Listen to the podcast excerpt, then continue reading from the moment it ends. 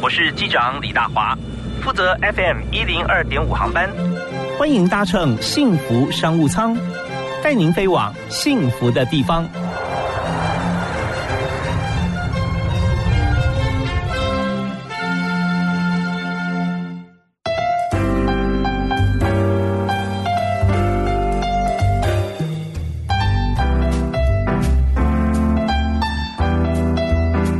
欢迎所有的好朋友，在每天傍晚的六点钟准时锁定幸福广播电台 FM 一零二点五，收听幸福商务舱。我是主持人李大华。在今天呢，我们在商务舱里面哈，我们来看谁来商务舱。每天有一位啊，在工作方面特别啊杰出，而且很有想法的朋友，跟大家分享他的治理公司内功心法，也要介绍公司里面他谁是他心目中最理想的最佳。MVP 哈，最佳工作者，但里面有很多的特质，也可以跟大家来解析。那也要谈谈看，我们要面试新人的话，要问哪些问题？所以问大家隆重介绍今天的特别来宾是气象专家、气象达人、天气风险公司的创办人彭启明博士啊，启明你好，呃，大家好，各位听众大家好。启明，我们认识好久了，很久了，很久了。从你当主播的时候就认识。是，我就从呃，我听到你播气象的时候，我就觉得哇，这个不一样啊。谢谢，谢谢。那从很多面向来解说，从这个生活面啦，还有各方面，甚至各行各业，他面对而不只是渔业而已嘛啊，面对天气的时候啊，我们怎么样来进行处理？所以后来你开了一家，就创办这家公司哈，我一点都不意外。谢谢。其实我是。创立这家公司才有进有媒体的，嗯嗯，其实原来没有想到说有媒体的，是是是，所以你呃创了公司之后，那么你进入媒体，对，就是其实我那时候开公司的想法就是说，第一个啦，就是说主播哈。呃，气象主播这件事情，我我观察就是他们都会做很久很久。呀，是，就气象主播都会做到七十几岁，在台湾哦。那我那时候我记得三十多岁，到我想要去哎我想了解这个行业，发现没有人认识我。哦，因为过去哈，其实他也不是从三十几岁开始做到七十几，他可能从五十几、五十几，就是可能在气象局退休，然后就到去做这个位置，因为他建立他的知名度，就可以到民间电视。那一般大气系的年轻人大概都没这个机会。嗯嗯，所以我就大概我就觉得说啊，这个不是一个可以做的，所以我就自己选择去创业开一个气象公司。然后我我本来是要设定企业的，但是后来因为呃发现媒体他们对这个有比较特别的需求，是，所以我就做了。但是我也不是选大众媒体，我选择一个呃可以让我时间比较可以不要那么被这个电视台或者是绑住的这种媒体来做这个事情。所以在中广那个时候有一个气象达人的这个专专业节目嘛。对对对对啊，那个就是可以让我，例如说，哎，我可以呃用我的手机、我的电脑录个 MP3 就可以了，就不用真实的一定要到现场去做这个事情。是，那现在延伸哈，其实我们看到很多视讯视频上面哈，就影音上面也可以看到你，所以也在这个呃，在网络网络网络雅雅虎上面。其实其实因为现在哈，我是觉得，因为我当时没有电视台，没有这种主流媒体，所以我很早就开始在在网络上面，但是这几年就是大幅度的。变化很多，所以我们就会比较熟知网络的工具来做这个事情。那也有很多网络上新的朋友会这样认识我。OK，好，所以让当初呢，那时候想说要呃，我不知道是不是想要当气象主播驱动你开公司哈？没有没有，就是呃，气象主播是因缘机会。那我没有想要，其实一开始没有想到做这个事情，因为我觉得其实有我不知道大华应该最清楚，就是说有些工作是第一天做到最后最后一天做，其实他的工作性质是一样的。啊哈，气象主播也一样，每天都看天气啊，对不对？是，好，但是里面的天气会不一样，但是都都一样，气主播也一样。主播很多时候是大部分主播是是一样的，一样的，对，除非你是你不断去耕耘，或你很有兴趣。像我自己本身就是喜欢做一些很不一样的事情，所以我很能够体会你的你的心情跟创业之路。就当你每天做一些 routine 工作，发觉说没有什么太大变化的时候，就想说那我怎么样再精进嘛？对，对不对？所以你就会想出一条路，嗯，所以就变得外面看起来你很斜杠。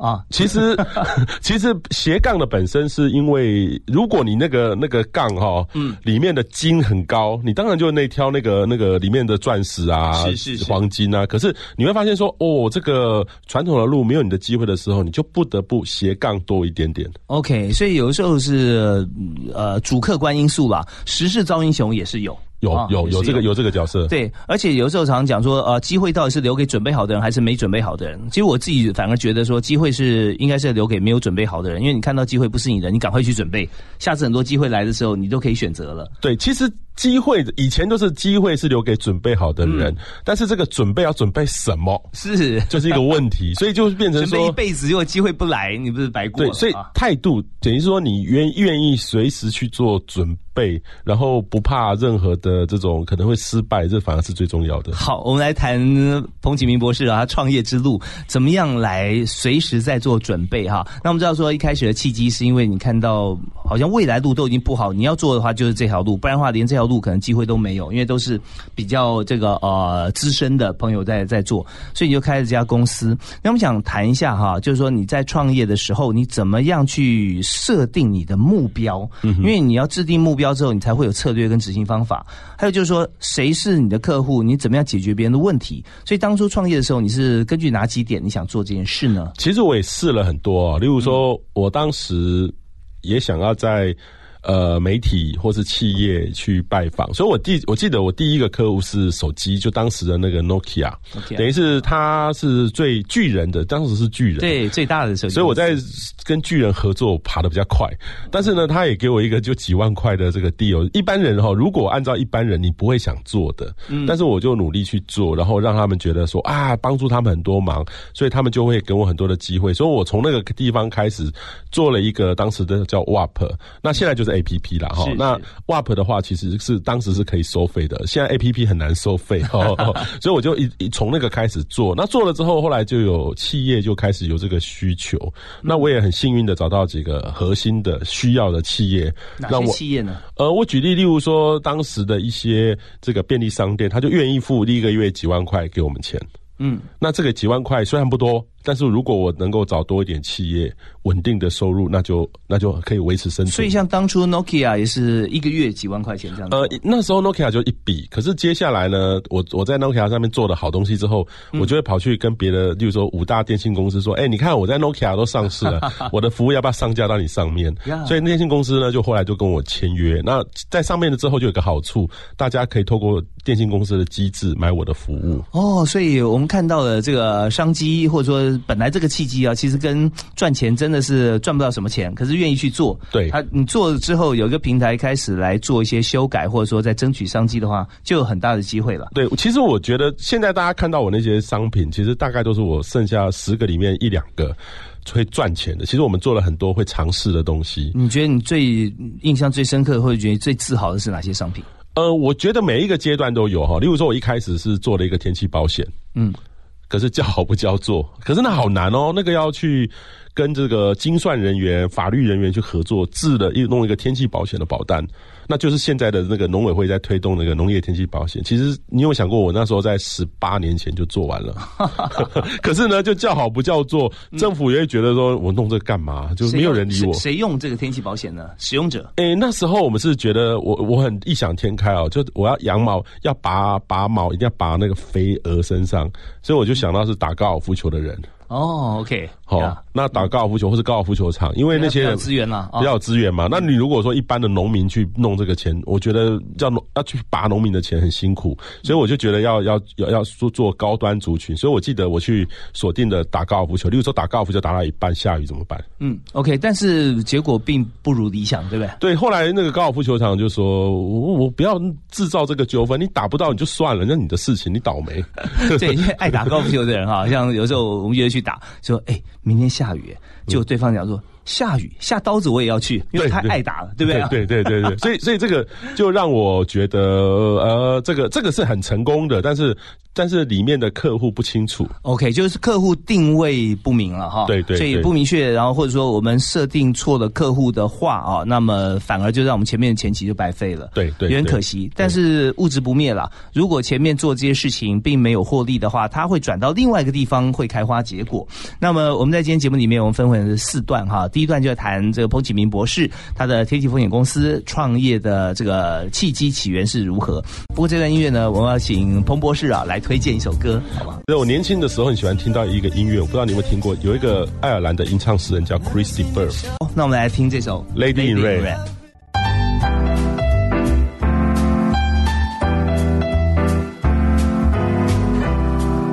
幸福商务舱里面，我们邀请到我们商务舱里面来的客人是天际风险公司的创办人、总经理彭启明博士啊，启明好。呃，大家好，各位听众大家好。刚才谈啊，在创业的过程当中，可以说一开始都觉得好像没什么机会，所以呢，既然没有机会，我自己就创造一个机会嘛。啊，就在过程里面，当然也碰到一些大公司跟我们来邀约，可后来我们做了几个产品，发觉说好像并不尽理想哈。那我们想在这个阶段来谈，就是你在整个创业过程中，我们现在看到说你的人数啊，从当初一个人发想嘛，先期团队是多少人？三个人左右。三个人，对，呃，同学吗？还是就是学弟妹、学学弟这样几个，三个一起，然后慢慢五个，然后一直慢慢扩。嗯哼，其实我觉得人哈增长的时候都会有一个瓶颈啊。一开始，例如说十个人的时候，哇，这个大家都哥们，什么都不会去计较，什么都不会弄。是，然后啊也不用什么制度就做了，也不会算什么加班费，没有就这种东西哈。然后慢慢二十个人开始。这种管理的问题就出来了，然后三十个、四十个、五十个，那个 哇，那每一个阶段都有每一个制度都都想法，哦，因为那个都要必须我啊，我会觉得是说这种变成人力资源，当当我们开始请了一个人力资源的。呃，这个公司有一个这个人力资源制度的话，就就那这个就很重要了。因为有时候一个公司的治理就不是一个不管不是付的钱好或不好的问题，是需要一个很好的人资的管理来做这个事。是，其实，在公司里面讲说啊，这个公司企业文化不错哈。对。那企业文化之所以形成，是因为公司制度定的非常清楚。对。然后制度定好之后，大家没什么话讲，这个事情该怎么做就怎么做，所以形成默契，大家都不用讲了。默契形成之后，就会慢慢形成企业文化啊。那谁？最重要呢，就像你刚刚提的 HR 人资方面哈，因为定出来的这个规则，有时候我们可以沿用其他公司啊，经经过我们自己公司跟老板商量之后，重点是说执行者啊，怎么样能够守得住？所以 HR 跟老板配合好的话，那公司企业文化就非常鲜明了。所以现在你们公司总共有几位？呃，说真的只有一位，但是他有他的助理。但是问题就来了，问题问题就来了，这个有时候就是说规定的本身跟创意，嗯，又会冲突。例例如说，没有错，例如说对管理来说的话，呃，像我们以前没什么打卡，就自己填，加班自己填多少。可是有些人会填，有些人不填。嗯嗯。然后当我们因为劳动部一例一休那个弄了之后，我们就变成说，不，我不，我我我如果不打卡，正式打卡就变惯老板。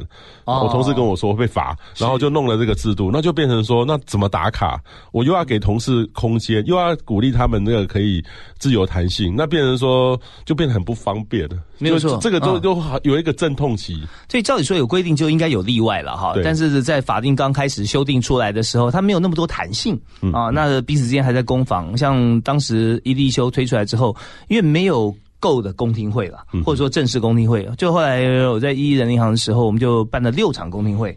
那已经法定已经过了，但还是要大家表达心声啊，起码有修的机会嘛。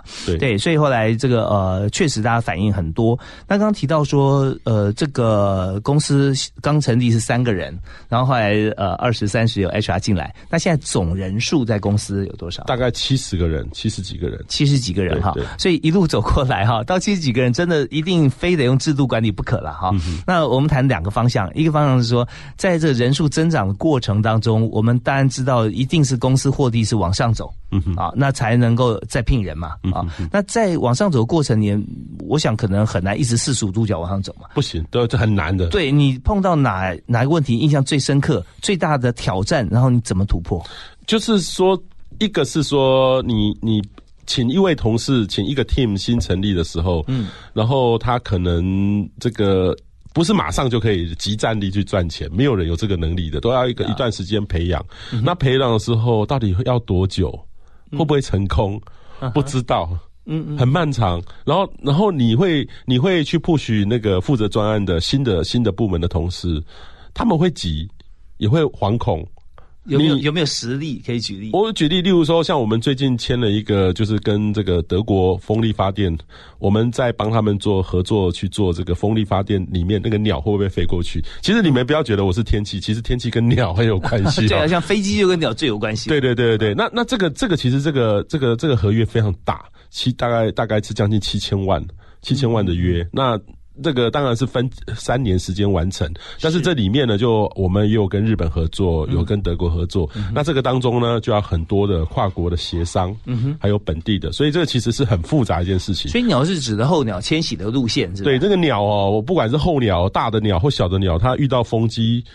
就像是一个丑 动物，动物哪知道那是风机啊？对，它有时候转的时候，它会看不清楚嘛？这还是呃，白天的时候可以看，它可能该白天的时候很清楚，可是晚上的时候，它可能会被吓到，然后就被打打到了，然后打到会受到一些影响。国外的这个陆域风机有曾经算过，这个一只风机会打打到一百只鸟，一年一年一年，那就很严重了。那那海上的话，因为那个风机比较大，那海上的鸟应该比较少。海上风机的那个呃风机的机呃它的臂长是跟陆上差多少？哦，现在的那个新的我们台湾海海。海面上新的，你可以想想见，大概是两个到三个大直摩天轮这么高的东西。两个到三个的大直摩天轮哦，大直摩天轮那么大那么大，你要叠起来，你看要多多大。啊哇，这么大，这么大，所以如果在陆地上，你会觉得哇，好好恐怖哦。可是你如果在海上，那其实是一个很有效的发电的工具。哦，那我再问一个问题哦，大家可能都会很好奇，就是说这么大的一个风机，如果碰到台风，会不会受影响？呃呃，第一个就是台风来会不会它发发电特别好？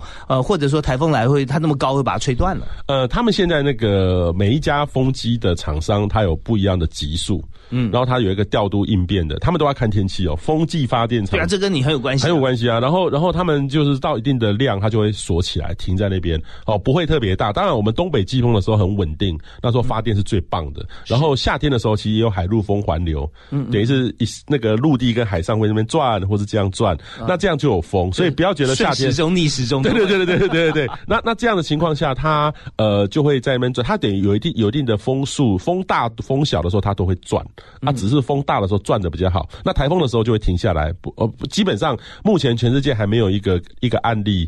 呃，说台风来会把这个风机打坏的有啦，其实那是旧的风机，大概十几年前设计的风机，没有办法应付台风那么大的风。OK，那也没有说现在台风来就是它发电可以直接开，让它风越大它它越好，因为台风风向会很乱，很乱。那时候风机的营运就会，它当它宁愿把它锁住，保护这个风机。是是是，有时候正转，然后突然又反转这样子，对，反而发电量受影响，对，也有可能机件损坏。那这样了解，那在欧洲跟台湾比起来，哪个风场会比较好？呃，我们台湾在欧洲的讨论里面是，我们不会输给北海的风场。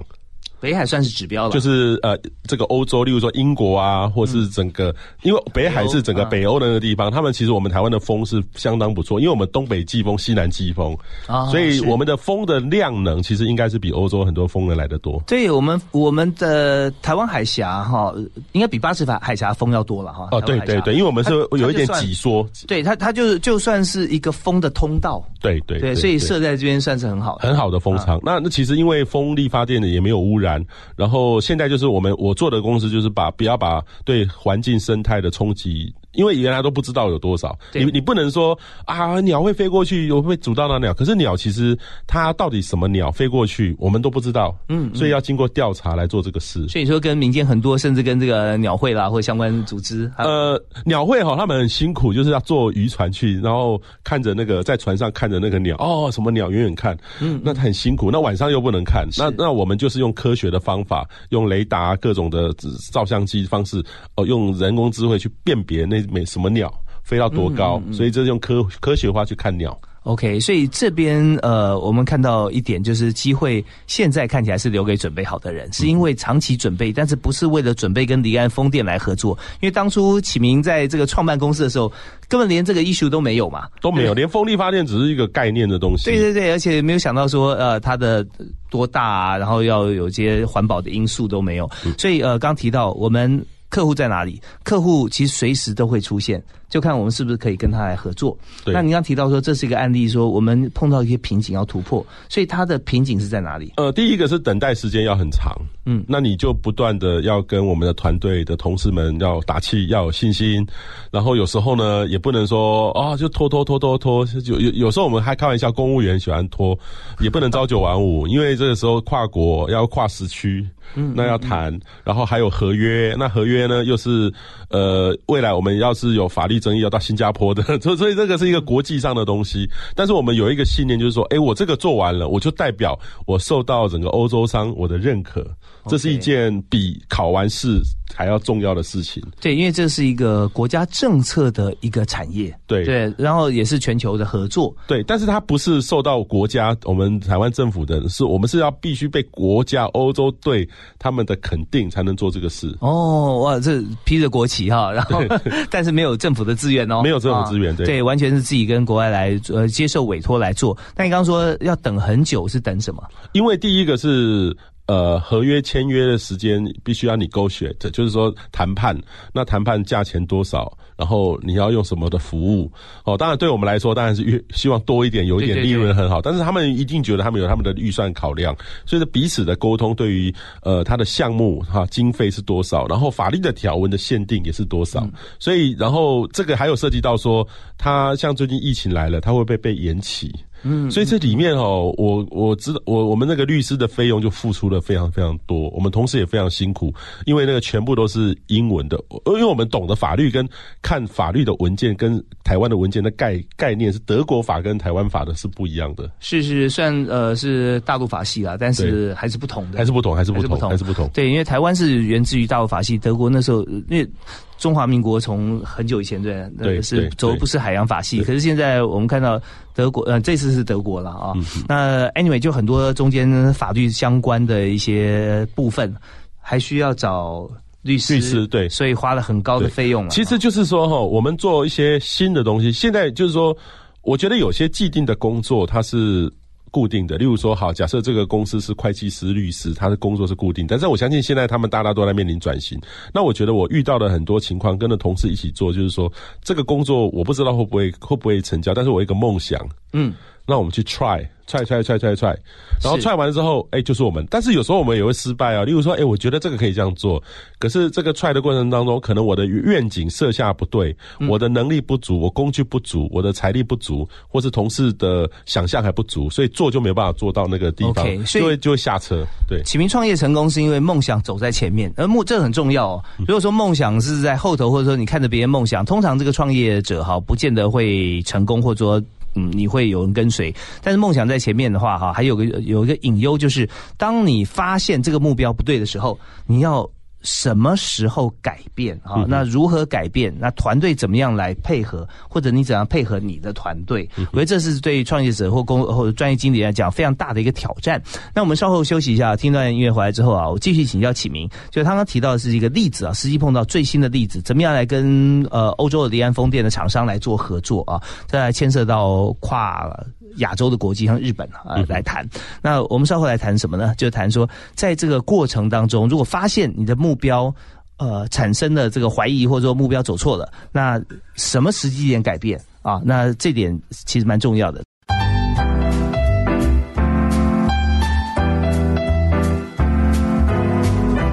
过瘾啊！夏天的时间不到这个七点钟啊，就天还亮的啊。像我们今天的天气，呃，当然了，这个最近因为受到这个天气的影响啦，呃，比较会下雨。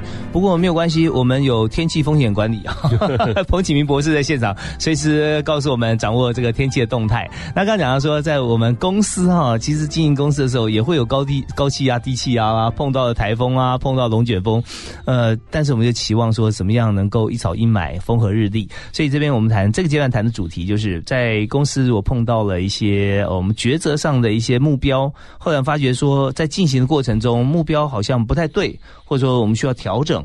那谁来做这个决策啊？那整个团队怎么样来配合？对，其实这个有时候哈，一个公司它的这个 up and down 有有上有下，或是遇到一个机会去转折，就是树树有时候要抖一抖，那个估值掉下来，树才会长长得更好。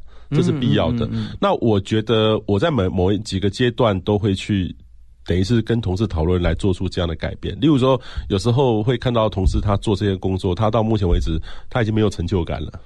哦，他可能就会就像做 routine 的工 routine 的工作，他会没有成就感了。那这时候就会就必须。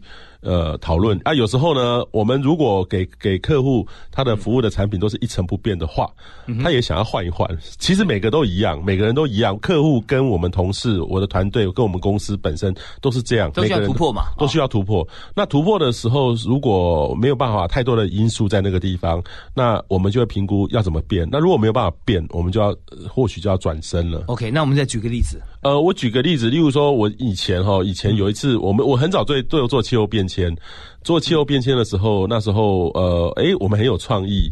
然后后来我们的政府哦，就会请我说，哎，你们办公室你们帮我们来推动一下气候变迁，跟你们一起合作做。我一想，哎，可以哦，那我们一起做，所以就会给我们一些类似这种政府的标案，可以一起推动气候变迁。嗯。可是久了之后，我就发现说，啊，我都我都在帮政府做，那我在做什么？然后等于是说，呃，政府有时候也也会选择性的做他要的，不是我们自己想要的。是。后来久了之后，就会觉得说，啊，做这个很没有意义，都等于是。帮别人这个擦擦脂抹粉的感觉。对，那这政府做气候变迁内容是什么呢？呃，就会有一些政府希望的要目标嘛。那我们会我会觉得是说必须要做实事，可是政府一定会有一些政治的导向一个一个。一个呃未来，未来对，但政政府因为有时候政府它只要报告迎合迎合现在的需求，可是对企业来说的话，如果因气候变迁它有一个前景的话，你要去做实事。所以我后来我那那那几年，我就后来越做就会觉得越怪，我到底是在服务政府还是服务什么？真的，我这边跟大家来解释说明一下哈。我们常讲说，呃，新闻到底是这个呃报道啊，新闻产业还是制造业？所以制造业就是说，当这个新闻媒体或者说在写这个。新闻的人，他本来就认定说，我这个新闻导向一个结果。那他访问了十个人，发觉说他的答案是说，对，是的，没有错。但是他访问十个人，九个都说不是啊，不是这样子。他就访问到第十个，哎，对你讲的没有错，他只只用这个，所以就会把这整件事情导向一个他所希望的结果。那我们在做任何事情，很多地方哈，在商业操作上面，也许都会这样啊。那刚刚启明兄所谈的，不是说政府一定要导到什么结果，而是很多的计划是他已经有设定目标在那边了。那跟实际上现实所发生的，可能并不是。是完全一致，所以就会想说，我们应该看天气嘛，就要做实事嘛。现在怎么样，我们就报怎么样，我们就导向如何结果。所以就想说，我还是要做自己比较广泛啊、比较专业的事情。对，就是说，当然了，有时候政府有些人觉得啊，政府的钱像不景气的当中，政府钱比较好赚。可是我告诉我的经验是，政府钱哈 看得到，然后你如果赚进来的时候，你会觉得好一点点为例，根本不会去赚到什么钱，因为我们企业还是要获利，是要给员工比较好的生活为主嘛。所以后来。我那时候印象最深刻是，我后来决定就就不要了，就不要了，就完全就不要了。因为你也许就是你只有。一个一个 team 在做这件事，一个 team 在做的事，然后他们也做的很辛苦，因为每天都要应付这些长官的需求，做什么？那我说不要了，我们就把一些呃从同同事重新做安排。那个时候也是蛮痛苦的，因为因为他做了一阵子之后，他还想继续做，可是我说不要做了，不要做了。嗯嗯，OK，所以这个目标整体我们在公司的高度来看，其实这条路走到最后就变成说，你走到一个荒溪去，最后就没有水源了嘛，对不对？对。那我们就应该在这时候站高一点，看看哎。到底水源瀑布在哪里？我们就要往那边移动，哪怕移动的过程当中完全是一滴水都没有，但是起码我们往对的路上走。对，那这时候领导人就很重要了，你要有这个 guts 啊，你要有承诺嘛，对，让大家带着大家走。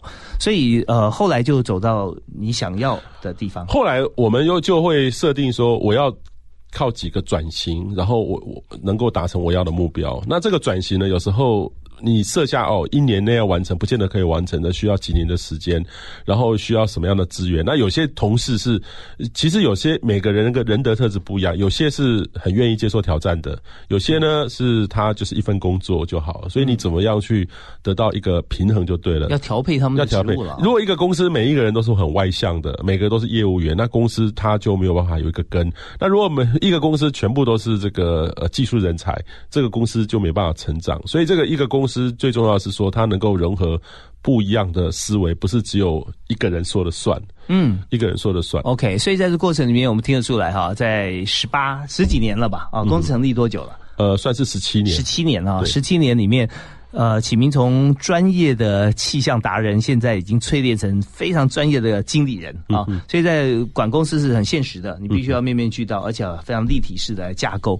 那在这公司里面，有没有你心目中最好的员工？对我印象里面最深刻的有几种员工类型，他大概可以呃知道你想要什么，就是说一个员工一定要跟他的主管。有很好的沟通，听得懂你在做什么，你表达什么，是沟通最重要。沟通最重要，不不，这个绝对不是说哦揣达揣摩上意，揣摩上意最可怕。就是说，其实其实没有一个老板希望揣摩上意的，揣摩错了，揣摩错就不需要揣摩，就是有什么样的疑问就直接告诉你，就直接沟通。那那不当然一定会有不一样的意见。哦，夫妻的床睡每天睡在一起都会有不同意见，更何况员工。所以我觉得是说，就是最好的员工是他自己能够有自己的独立判断能力，他肯定可以跟你讨论。那我大概我的我的我觉得是说，以以一个公司不管是主管或什么，尽量要尊重不一样的意见，但是你你自己还是可以选择你要的方式。是 OK，我我也跟大家分享一下啊，呃，高阶经理人心目中啊，觉得员工嗯，我们讲说理想是这样，那怎么样是不理想哈？而且大多数，比方说说了不听。对。啊，那听了听不懂，对，那听不懂也不问，那问了也不做，对，就最麻烦就是遇到一些困难，他不愿意说，然后然后到最后就会很大的抱怨，很多很多就是有时候就是抱怨这些事情，在我觉得任何一个场合都会有团体圈圈，那抱怨这件事情其实是最大的麻烦。OK，所以有抱怨的话，它形成一个负能量了啊。这负能量最后就变成说，整体公司就觉得乌烟瘴气的哈，乌云罩顶。那老板来了以后，大家会觉得说，比不是跟老板呃过不去，而是你现在如果呢跟老板太贴近，就跟刚才大家都在都在呃批评老板，你知道，办公室里面如果不骂老板，不知道做什么。然后 有时候形成一个共识，但也不一定是恶意的哈。但是这个时候，如果老板出现，你刚才突然大家在讨讨论说这个政策不对啊，这怎么怎么。做啊，如何？然后突然有人在播，哎，这个呃，总理好啊，刚刚你说那个，我现在已经做好了，就发觉说别人怎么看你，所以整个情况就是不沟通，或者说呃错误的，或者抱怨太多，就形成负能量。那这个负能量如果形成的话，哈，还是需要突破点嘛，嗯哼，对不对？那通常你的做法哈是怎么样跟员工沟通，或怎么样鼓励大家哈，能够多跟你来发问？我觉得如果有负能量的情况，就大概就是大家对于彼此的目标。不一致，嗯，因为我的想法可能大家不不是很清楚，是，或是大家看到某一个方面想错了，所以还是要回到正常的去沟通。然后另外一个呢是比较透明的。透明的去跟大家说一些说一些事，一个公司治理很难百分之百透明，因为每个人的薪，例如我举例，例如说薪资每个人就不一样，是。那有些很努力的同学，很很同事，他其实其实爬得很快，嗯，你必须给他不是齐头式的平等，企业才会成长。那有些呢，他就会觉得，哎。他是他很成长了，他也不会跟别人到处说，因为在同台之间就会有一个有一个负面的压力就出来了。那那当当然这个时候你就要如何鼓励好的同事，然后但是可是有时候没有办法起来的同事，你如何去鼓励他？有时候呢，真的他就起不来，就是就是真的就只能用过一些方式，能够尽量的能够再让他能够成长。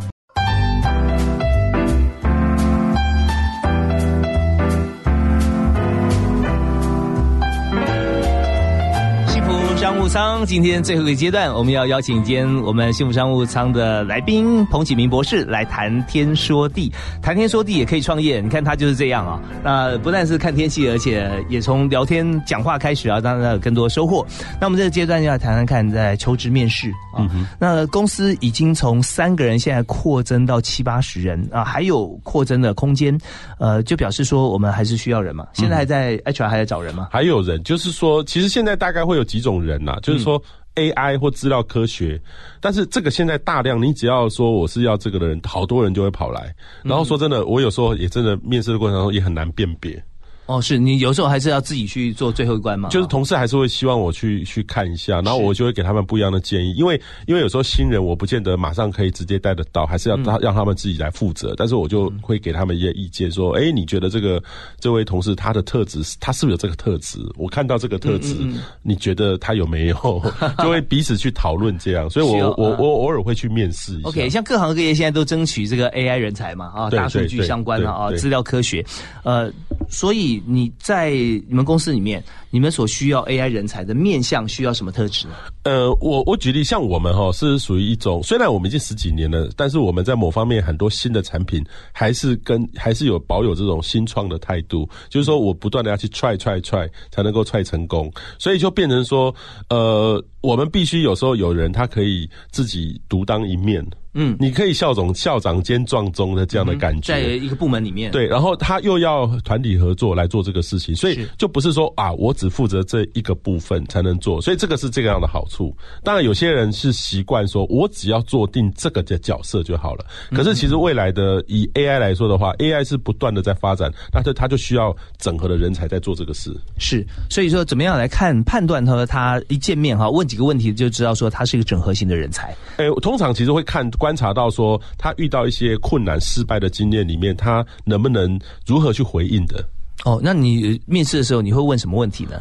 呃，有时候会开玩笑的话，会从例如说星座的角度去说。虽然说那个很好笑，但是我我从来不会把星座来弄，但是会问他的反，因为每个人大概都什么座都会有一个直觉，嗯，你就会可以可以就要讨论。我觉得星座其实有时候会跟同学讲，哎，我们看看星座，看他们反应是什么，而且也蛮有趣的。OK，虽然现在劳基法规定说什么血型啊、星座啊、年龄、性别，我们不列入这不列入，这其实真的不列入。对，但是彭彭博士他说问的星座是你对某些星座的感觉看法，这是个机制反应了。对对对对对。OK。好，那这是一个呃，让他可以说面对一些突发性的问题哈，他完全不会准备到的，然后他临场反应。对，那这个反应可以看出什么？就看出他的灵活度吗？呃，基本上就看他这个人的这个呃 EQ 或者他人格特质。其实大多数人面试哈都会包装的非常仔细，你想要到最后发现的人格特质，都是在面试里面找不出来的。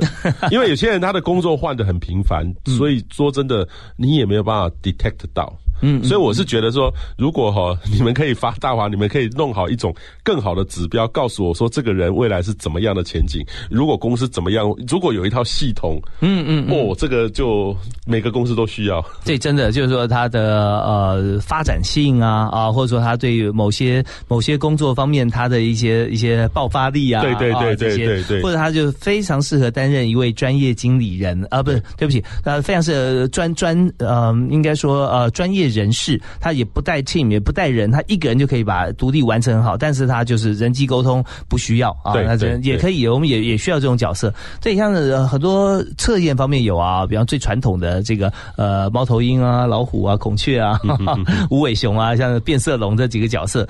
呃，不过在这个呃你们公司里面在拓展的时候哈，就像刚刚提到的，现在面试很多的新人，他的想法甚至会让老板。改变他原先的这个规划会不会？会说啊，会嘛哈？就是说他有时候现在，呃，当然了，这个就跟你一个公司，你到底要请什么样的人？就是说有时候我们的同事也会不敢请到比他优秀的人进来啊，这是一个很重要的。我们发觉说，在各公司里面都有哈，会会觉得我如果录用录取一个我对面这个年轻人比我，我觉得比我优秀，啊，速度比我快，然后人和比我好，亲切度又高。哦，那我就不要用它，因为它可能会把我干掉。这个在华人社会特别明显。OK，那那你有你们有碰过这样这样的情况？有有有遇过，所以到最后其实呃很很有意思的，就是说不是他他走，就是他就要求要什么样的东西，所以这他这样某方面哈，当然这个情况就必须是我们要有一个更好的体制去让这些能够的人他能够去发挥。所以有时候，我觉得一个公司它有一个体制，跟它破坏体制之间，这要做到一个平衡。一定有时候是要破坏体制，才有可能会新的进展。怎么样破坏？举例啊？例如说，他可能就是他可能有很多意见，就必须让他能够参与多一点决策，让他慢慢修正他他的莽撞，他的创，他莽撞创新有时候是一种莽撞。嗯嗯，如何让让他莽撞跟创新之间得到回归到常轨，来帮助日常的运作，这个很重要。OK，就是说在公司里面，我们很难期待说每一位同仁进来之前或进来之后，他的想法会随着我们想法随时在变动，因为不是我们肚里的蛔虫嘛，对不对？所以，所以有的时候真的会觉得说，哎，他怎么会这样想呢？呃，他说没错啊，原先你不是这样讲吗？那你心里会说，哎，我们现在已经转到什么地方，你还没跟上？那事实上，这些沟通的过程里面，我们可以有一个教育训练，类似像这样子的一个。一个空间，或是他直接能够去参与一些公司的讨论，比较高阶的讨论，那这个就很重要。他可能他觉得他有些同事他说我又不是什么主管，我为什么参与这个讨论？但是其实就是要你参与这个讨论啊，那是非常开明的公司做法，就是你要说服很多的中阶主管也会说，呃，他可以进来讨论，对，不然觉得很多其他的主管会会认为说，哎，我在公司待了五年，我才能够进入这个会议室开这个会，那他凭什么来三个月他就进来？嗯，对不对？所以这方面要非常开明的沟通了。对对，所以等于说要有让有意见的人他可以表现，那他当然有时候会被打枪，嗯，可是这个就是一个一个磨练，所以在一个创新就是有时候会莽撞，那你能够把这个莽撞让他能够回到一个常常轨，而不是说让公司原就原有的一个主管他就会变成一个一滩烂水，有可能有时候常常会这样发生这样的事情。是是，大家已经被制约了，呃，这个会开的过程就是这样，大家不用讲话，开完会以后鸟兽散结束，鸟兽散之后私下讲很多。到处都是这样。是 OK，刚才呃，彭启明博士啊讲了三个重点哈。第一个重点就是讲说，我们在面试新人的时候，我们在许多主管呢，也许有点担心，就进来的人比我优秀的话，哪怕他比较资浅，但是呢，我可能地位就会光环被取代了。在这方面，我们就奉劝所有呃面试的主管，没有关系，你底下可以找很多啊十八般武艺其实都很强的人，但是。不会有人真的全部取代你，因为你可以呃 coordinate 这些员工、这些同事的话，那么其实真正呃你做工作是最重要的啊。那你在老板心目中，其实你反而是一个会带人的主管啊，心心要放开阔一点。那第二个重点假如说，如果现在我们很喜欢呃天马行空，那也很喜欢发表意见，但是尽量把我们自己的意见回归到体制来争取呃一下，我们可以进入会议讨论的阶段啊。那或者说很多主管也可以让这样子的朋友偶尔进来，形成一种。文化就是我们每一次会议会让不同的新人进来参与。那这时候其实我们也看到未来的干部啊。那第三个部分啊，就是讲说我们在这个培养的过程当中，很多我们的思维可能是从下而上，不是从老板一直在老板决定。那老板太孤独了。其实老板是孤独的，而且老板也是辛苦的。其实如某方面，如如果如果能够让年轻人发挥更大的创意，其实有时候我我相信未来是年轻人是推倒推。改变这个世界最大的动力了。是，呃，人家常讲说，这个世界之所以进步，就是儿子都不听老子的。对，所以年轻人没有关系啊。我们在企业二代、三代接班的时候哈，我们常常会计师去去去主持嘛哈，发觉说都不是专业问题，都变成心理咨商师啊，对，变成在在互相来来对杠。但是这个部分其实没有关系啊，我们只要找到一个平衡点。那今天节目时间到了哈，我们最后其实也想给所有新鲜人一个建议，就是彭博士，你如果面对新人在面试的时候啊，你认为说呃，他们如果天马行空，或如果有什么样，如果如果过于保守，有没有什么样的态？态度是让企业主觉得说他真的是很棒，他表现出来优点。我觉得是要有梦想，把你的梦想、你的人生的梦想讲给他听，而不是说我只要这个工作机会。你把他梦想说得很清楚。例如说，我想要变成什么样的人，我会我有自己规划自己的路。其实我看到好几个，他越讲越清楚的话，他会。会比较好，因为企业主都不希望说，呃啊，这个工作他做了两年就跳槽或做什么事，嗯嗯嗯，所以你要把你的梦想、你的 intention，好，你的 dream 做好，这样其实就可以。呃，虽然有时候会觉得说啊，你太夸张了，但是问题是说，他这个就会花，他就会企业主就可以决定说，我要花多少的资源跟你在一起，你值不值得我投资？是，那这方面真的是因为面试就是彼此来合作嘛，啊，彼此的一个媒合，所以这时候如果把自己的梦想跟你去应征这家公司，把它贴在一起、绑在一起的话，那就就觉得说我们彼此有一个共同未来的梦想。嗯，那这个时间可以永远呐，哦，那中间过程如何，我们彼此可以协助，那这就是伙伴关系了嘛。对，啊，当当然有时候当企业主是没有办法 offer 你的需求的时候，其实也是一个很很好好聚好散的态度。嗯，最害怕的是说彼此之间有。有一些隐藏，那就会造成说彼彼此都会不谅解啊。是，所以开诚布公是很重要。对，所以就是就是说，我是觉得是说，这个某方面在很多的这个过程当中，我也我也也也是会从失败当中学习到，挫折当中学习到，哦，原来就这个是这个样子。OK，但是大多数我我后来朋友告诉我说，有些同事要离开，他不会告诉你真实的原因的。所以，我我其实也蛮释怀，都很 open 的来面对这些事情。好，那我们在今天最后呢，我们要请彭启明彭博士哈彭总来告诉大家一句座右铭，在他这个工作历程上面。呃，我是觉得用这种这种有限的资源去创造无限的可能。哦，所以就跟你创业的故事一样。对，就是我其实没什么资源，但是就很努力的去改变。OK，所以我们大家盘点一下我们自己的资源，用我们现在仅有的有限资源，其实我们用梦想来创造无限的可能。好，好，我们今天非常谢谢彭启明彭博士，谢谢，谢谢啊！最后呢，我也选一首歌，呃，送给博士，也送给大家。就下雨呢，通常我们就觉得说，哎呀，心情好像不太好。但是这首歌叫《Laughter in the Rain》，OK，在这个雨天呢，我们还是可以笑得很开心啊。好，也祝福大家呃生活愉快，工作顺利啊！谢谢博士，谢谢，谢谢，好，拜拜，拜拜。